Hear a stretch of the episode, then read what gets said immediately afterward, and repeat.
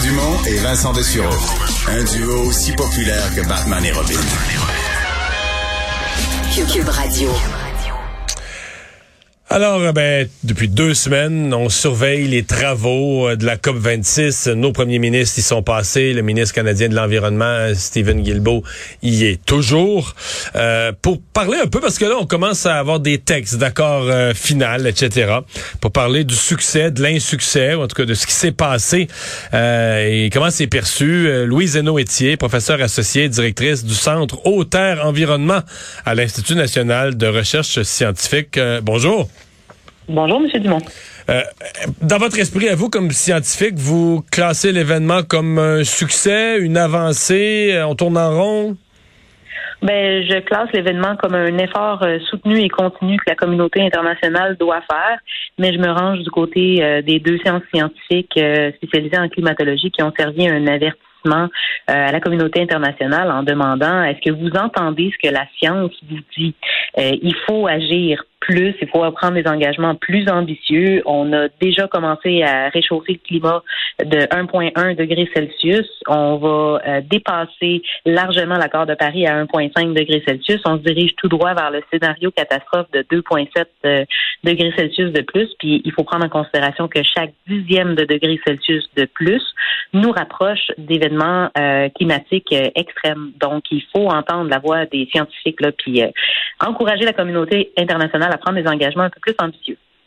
Ouais, mais c'est on dit ça, mais de l'autre côté, euh, les pays, par exemple, deux pays qui ont refusé, euh, semble-t-il, plusieurs euh, plusieurs textes, plusieurs conditions dans les textes.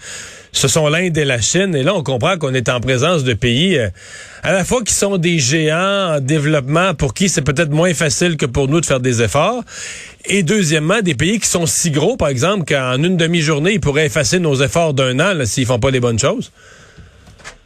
Oui, puis ça, ça dégage quand même pas le Canada de ses responsabilités. On a joué un rôle de, leadership là, finalement dans euh, cette conférence-là pour rallier plusieurs euh, pays avec des initiatives sérieuses. Mais c'est vrai qu'il y a beaucoup d'engagements qui peuvent être flous. Euh, tu sais, des engagements sur la déforestation, la dégradation des terres qui ont été proposés la semaine dernière, qui disaient ben on va limiter, mettre fin à la déforestation. Puis il y a des tellement de flou qui entourent ces ententes-là a des pays comme le Brésil qui disent ah oui, mais ça, ça va toucher seulement la déforestation illégale. Tu sais, euh, il y a toujours des, des endroits où est-ce qu'on tente de moduler un peu ce que les mots veulent réellement dire. Là, quand on parle, par exemple, de, de mettre fin à l'utilisation du charbon comme combustible, ben là, il a été ajouté sans compensation. Donc, on peut continuer à utiliser le charbon si on compense les GES. Fait ça, c'est des jeux que la communauté internationale fait. C'est des, des jeux de force, de pouvoir. Chaque pays a son ascendant, mais il faut sortir de ça pour avoir des actions concrètes à ce moment-ci. Et vous n'êtes pas 100% certaine que ce sera le cas? En fait, qu'il y aura accélération, parce qu'il y a déjà, quand même, depuis Paris, il y, a, eu quand même des changements, il y a eu des, euh, des, progrès dans plusieurs pays. La question, c'est est-ce que Glasgow va accélérer le, le rythme? Là? Bien, une chose historique qui s'est passée à Glasgow, c'est que finalement, on nomme les combustibles fossiles euh, au sein de l'entente. Euh, la négociation euh, est toujours en cours. À ma connaissance, tout n'est pas finalisé. Mais quand même, il y a, on nomme le charbon, on nomme le gaz, on nomme le pétrole. On veut réduire les émissions de méthane qui contribuent 84 fois plus au réchauffement climatique que le CO2. Donc ça, ce sont des avancées quand même qui ne faut ça, pas. L'accord sur le méthane, c'est intéressant. Oui, ben c'est intéressant effectivement parce que euh, beaucoup des émissions de méthane sont fugitives des sites d'exploitation euh, des hydrocarbures et donc si on réduit euh, ces émanations là, ben par le fait même, ça veut dire un meilleur contrôle, un meilleur encadrement des autres énergies fossiles. Donc ça c'est pas à négliger. et puis moi je dirais il faut aussi se tourner non pas seulement vers des attentes envers la communauté internationale, envers chacun des pays. Depuis Paris, il y a énormément de choses qui se sont passées. Prenez pour euh, l'exemple la ville de Montréal, par exemple, qui a promis d'être carboneutre d'ici 2050, qui a lancé un plan climat qui est ambitieux.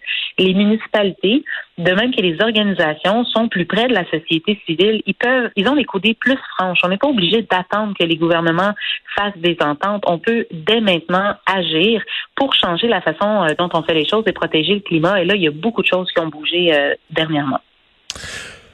En parallèle, euh, je vais vous parler de, travaux que, sur lesquels vous vous êtes penché avec votre équipe au cours des, euh, derniers mois euh, sur l'effet du, télétravail. Télétravail qui nous a été en partie, il y a déjà des gens qui avaient commencé, mais disons en partie qui a été accéléré, plus qu'accéléré par la pandémie.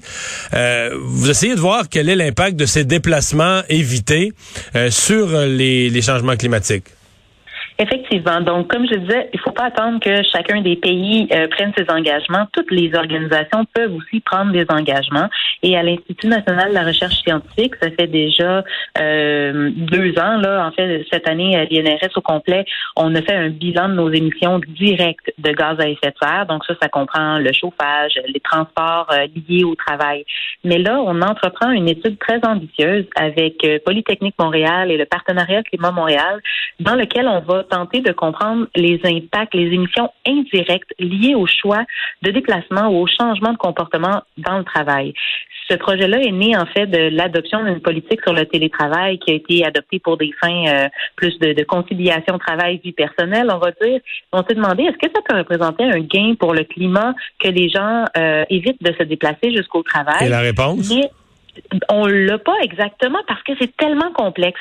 Si vous décidez d'aller habiter euh, à la campagne, parce que là vous allez moins souvent au bureau, puis que vous allez prendre votre voiture deux jours semaine au lieu de l'autobus cinq jours semaine, est-ce qu'on a réellement un gain pour le climat? Donc c'est. Mais j'avais vu euh, avant la pandémie, ouais, avant la pandémie, je pense une étude britannique qui avait démontré que c'était pas avantageux le télétravail. Puis évidemment, il disait oui, il y a les, transports, mais il disait ce qu'on sous-estime, c'est que les bâtiments là, dans les grands centres-villes sont vraiment, vraiment sur le point du point de vue de l'utilisation de l'énergie. Tout est optimisé, la chaleur est récupérée, l'éclairage, tout est optimisé.